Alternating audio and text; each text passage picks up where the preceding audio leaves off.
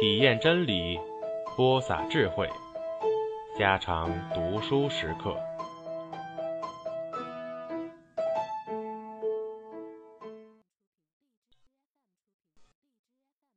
六，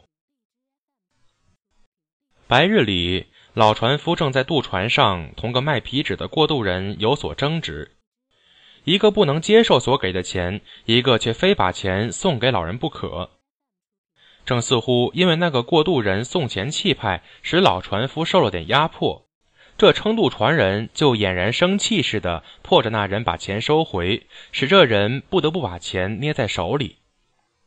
但船拢岸时，那人跳上了码头，一手铜钱向船舱里一撒，却笑眯眯的匆匆忙忙走了。老船夫手还得拉着船让别人上岸，无法去追赶那个人，就喊小山头的孙女。翠翠，翠翠，帮我拉着那个卖皮纸的小伙子，不许他走。翠翠不知道是怎么回事，当真便同黄狗去拦那个第一个下山人。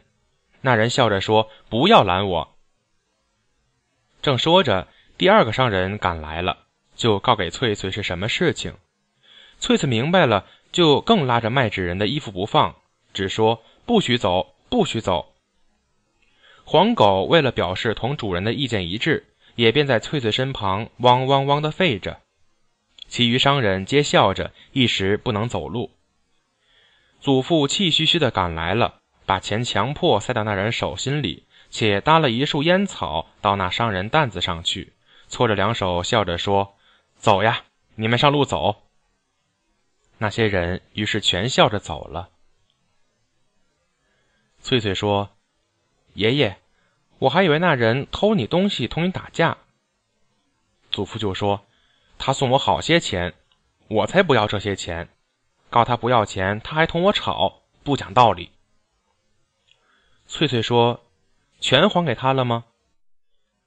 祖父抿着嘴，把头摇摇，装成狡猾得意神气，笑着，把扎在腰带上留下的那枚单童子取出，送给翠翠，且说。他得了我们那把烟叶，可以吃到城里。远处鼓声又砰砰的响起来了。黄狗张着两个耳朵听着。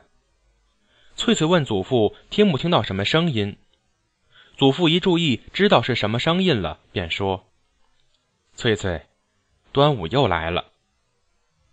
你记不记得去年天宝大佬送你那只肥鸭子？”早上，大佬同一群人上川东去过渡时，还问你：“你一定忘记那次落的行雨。我们这次若去，又得打火把回家。你记不记得我们两人用火把照路回家？”翠翠还正想起两年前的端午一切事情呢，但祖父一问，翠翠却微带点恼着的神气，把头摇摇，故意说：“我记不得，我记不得。”其实他那意思就是我怎么记不得？祖父明白那话里意思，又说：“前年还更有趣，你一个人在河边等我，差点不知道回来，我还以为大鱼会吃掉你。”提起旧事，翠翠吃的笑了。爷爷，你还以为大鱼会吃掉我？是别人家说我，我告给你的。你那天只是恨不得让城中的那个爷爷把装酒的葫芦吃掉，你这种记性，我人老了，记性也坏透了。翠翠，现在你人长大了，一个人一定敢上城看船，不怕鱼吃掉你了。人大了就应当守船嘞，人老了才当守船。人老了应当歇气。你爷爷还可以打老虎，人不老。祖父说着，于是把膀子弯曲起来，努力使筋肉在橘树中显得又有力又年轻。且说，翠翠，你不信，你咬。翠翠逆着腰背微驼、白发满头的祖父，不说什么话。远处有吹唢呐的声音。他知道那是什么事情，且知道唢呐的方向，要祖父同他下了船，把船拉过家中那边岸旁去。为了想早早的看到那迎婚送亲的喜轿，翠翠还爬到屋后塔下去眺望。过不久，那一伙人来了，两个吹唢呐的，四个强壮乡下汉子，一顶空花轿，一个穿新衣的团总儿子模样的青年，另外还有两只羊，一个牵羊的孩子，一坛酒，一盒糍粑，一个担礼物的人。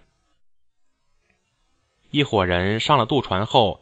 翠翠同祖父也上了渡船，祖父拉船，翠翠却傍花轿站定，去欣赏每一个人的脸色与花轿上的流苏。拢完后，团总儿子模样的人从扣花抱肚里掏出了一个小红纸包封，递给老船夫。这是规矩，祖父再不能说不接收了。但得了钱，祖父却说话了，问那个人新娘是什么地方人。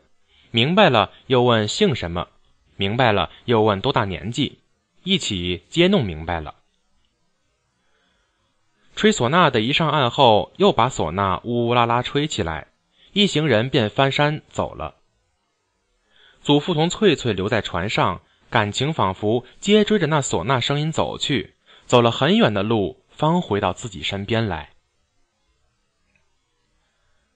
祖父掂着那红纸包封的分量说：“翠翠，宋家谱子里新嫁娘只十五岁。”翠翠明白祖父这句话的意思所在，不做理会，静静的把船拉动起来。到了家边，翠翠跑回家去取小小竹子做的双管唢呐，请祖父坐在船头吹《娘送女》的曲子给他听。他却同黄狗躺到门前大岩石上阴处看天上的云。白日渐长，不知什么时节，祖父睡着了，翠翠同黄狗也睡着了。